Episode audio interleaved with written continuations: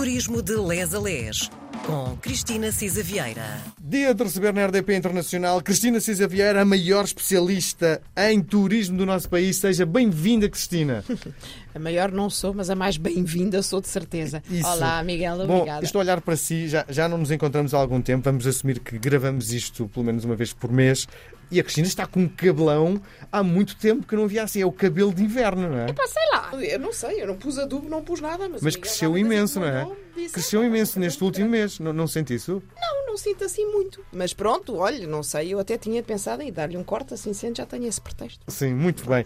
Bom, está tudo, eh, neste momento, o turismo de Portugal está muito direcionado para o grande congresso que vai acontecer em Fátima. A primeira pergunta que lhe faço é porquê fazer o congresso em Fátima? Provavelmente não é, do ponto de vista geográfico, muito consensual para todos os players do turismo em Portugal. Bom, nem do ponto de vista geográfico, nem de ser um destino de congressos, de facto não é evidente. Mas a Associação de Hotelaria de Portugal tem o hábito de fazer eh, correr o congresso, que tem até ao presente, mas vamos ver se ainda se manterá assim, hum, periodicidade anual e eh, a intenção é de facto que ele corra o país todo, não é? Porque a ideia é tivemos- escolher um sítio e durante o tempo do congresso e ah, antecipando também todo o foco do turismo em Portugal estará direcionado para ali. No fundo, estão a promover uma região, não é? Também, não é? Também. E a tornar mais fácil o acesso dos hoteleiros dessa região que não têm que se deslocar, não é? Portanto, daí ser democrático, não é? Já tivemos no Algarve, no Alentejo, no Alentejo Interior, Alentejo Litoral, vários pontos Minho. na região Norte, exatamente, na região Centro também, já tínhamos estado em Coimbra, na Figueira da Foz, em Aveiro, portanto, já tivemos em Lisboa, já tivemos em Cascais, portanto, para no fundo, democratizar o acesso. Fátima, por um lado, é de facto o polo do turismo religioso, o polo do, do turismo na região, região central é é vastíssima, mas de facto Fátima tem uma poluição muito própria, muito grande. Não é evidente porque é um destino de turismo religioso. E, portanto, fazer dele um destino de congressos, mostrar que é possível que Fátima, religioso espiritual, não apenas católico, ser de facto um destino preparado para acolher congressos e congressos profissionais não é fácil. E, portanto, quisemos romper um bocadinho isso. Quisemos também dar nota que depois destes anos tão difíceis, eh, e Fátima e o turismo religioso, com o lockdown do mundo, sofreu brutalmente, brutalmente mesmo, ainda não recuperou nem de perto nem de longe os resultados de 2019 e, portanto, também foi como o Miguel dizia há pouco, uma promoção da região, levar negócio para eh, a região. E levamos negócio porque não levamos só os hoteleiros. Nós levamos também todos os nossos parceiros, produtores de bens, serviços e equipamentos para a hotelaria. Temos uma zona de exposição, de encontro do que há novo no mercado e nas tendências com aquilo que são eh, os hoteleiros, que também fazem o procurement, portanto, as compras, e, portanto, também temos uma dinâmica própria. Este, este congresso é direcionado para o, o setor do turismo ou para eh, o consumidor normal?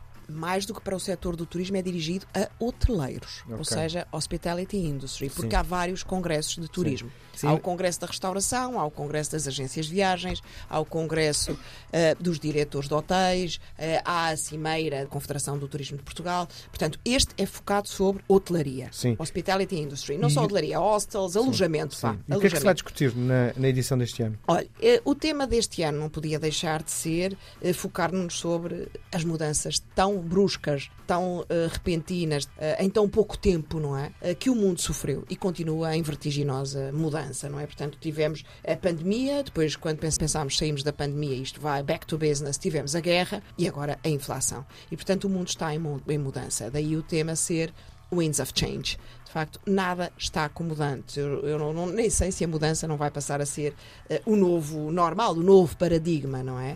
E isto gera impactos, eh, de facto, inegáveis no setor da atividade do, do turismo. O calendário ainda está por definir e, portanto, ignorar o que se está a passar, o que se pode vir a passar, ou então agir recorrendo a lógicas e mecanismos do passado, inevitavelmente vai nos conduzir a um fracasso. Não é uma forma vencedora. E, portanto, é o tempo de redesenhar o jogo. Portanto, Winds of Change é o tema.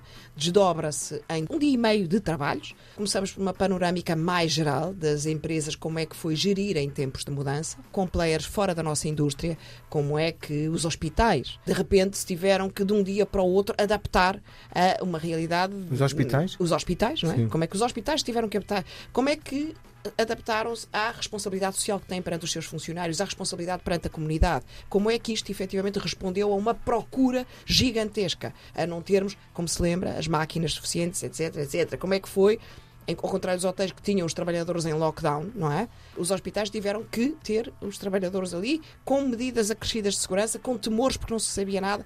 É um tema interessante. Os hospitais, a indústria têxtil e a indústria hoteleira, gerir em tempos de mudança. Depois temos um outro painel que é investir em tempos de mudança. Será que ainda temos tempo? Estamos nesse tempo? Uhum. Uh, temos nesses dois painéis gente de fora da nossa indústria, porque é importante ouvir como é que também os outros têm, e gente da nossa indústria, são uh, mesas redondas. Vem muita gente pessoas. do estrangeiro?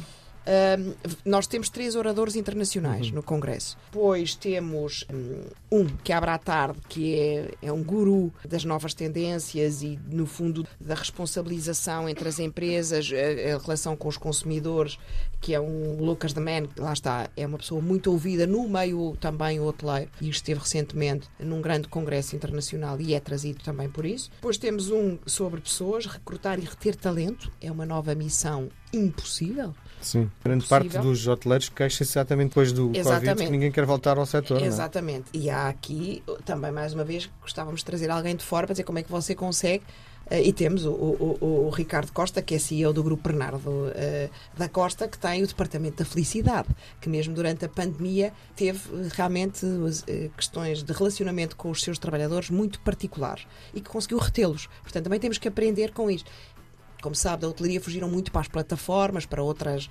áreas, digamos assim, eh, para a distribuição e, portanto, nós estamos também com dificuldade em voltar a tê-los connosco. Depois temos um outro painel que é sobre o New Money, a hotelaria portuguesa está habituada a que as cobranças sejam realizadas por transferências interbancárias e cartões de crédito, mas a verdade é que estão, as fintechs estão a introduzir soluções inovadoras e, portanto, como é que nós nos adaptamos a isto? Acabamos o dia com um painel sobre aviação, mas aviação no plano europeu, com as companhias aéreas internacionais e a gestão de aeroportos. Sexta-feira teremos um painel sobre a sustentabilidade, o primeiro. Depois teremos um outro muito interessante que é o Wellbeing in Hospitality, em que nós dizemos Health is the new wealth, portanto, a saúde é a nova riqueza riqueza e como criar uma cultura de saúde no seu hotel, com os trabalhadores, com os clientes, etc. E depois acabamos, isto está sempre um momento formal, com o Presidente da República, etc. Temos eventos sociais interessantes, temos a parte da feira, temos uns grandes oradores internacionais aqui que eu não falei, e alguns keynote speakers também, temos vários jornalistas, enfim, da CNN, da TSF, da RDP, etc., uhum. que moderam os painéis. Vai ser um congresso muito interessante, portanto, Fátima vai ser ali o palco. Vamos repetir os dias? Começa às 16 à noite, com um get-together e com uma pequena conferência 17 todo o dia e 18, isto em novembro, 16 a 18 de novembro, termina 18 de novembro, que é uma sexta-feira, à hora do almoço. Nós, a seguir ao Congresso, temos que voltar a falar sobre isto porque queremos tentar perceber que conclusões chegamos. Muito bem. Beijo grande, até para a semana. Até para a semana.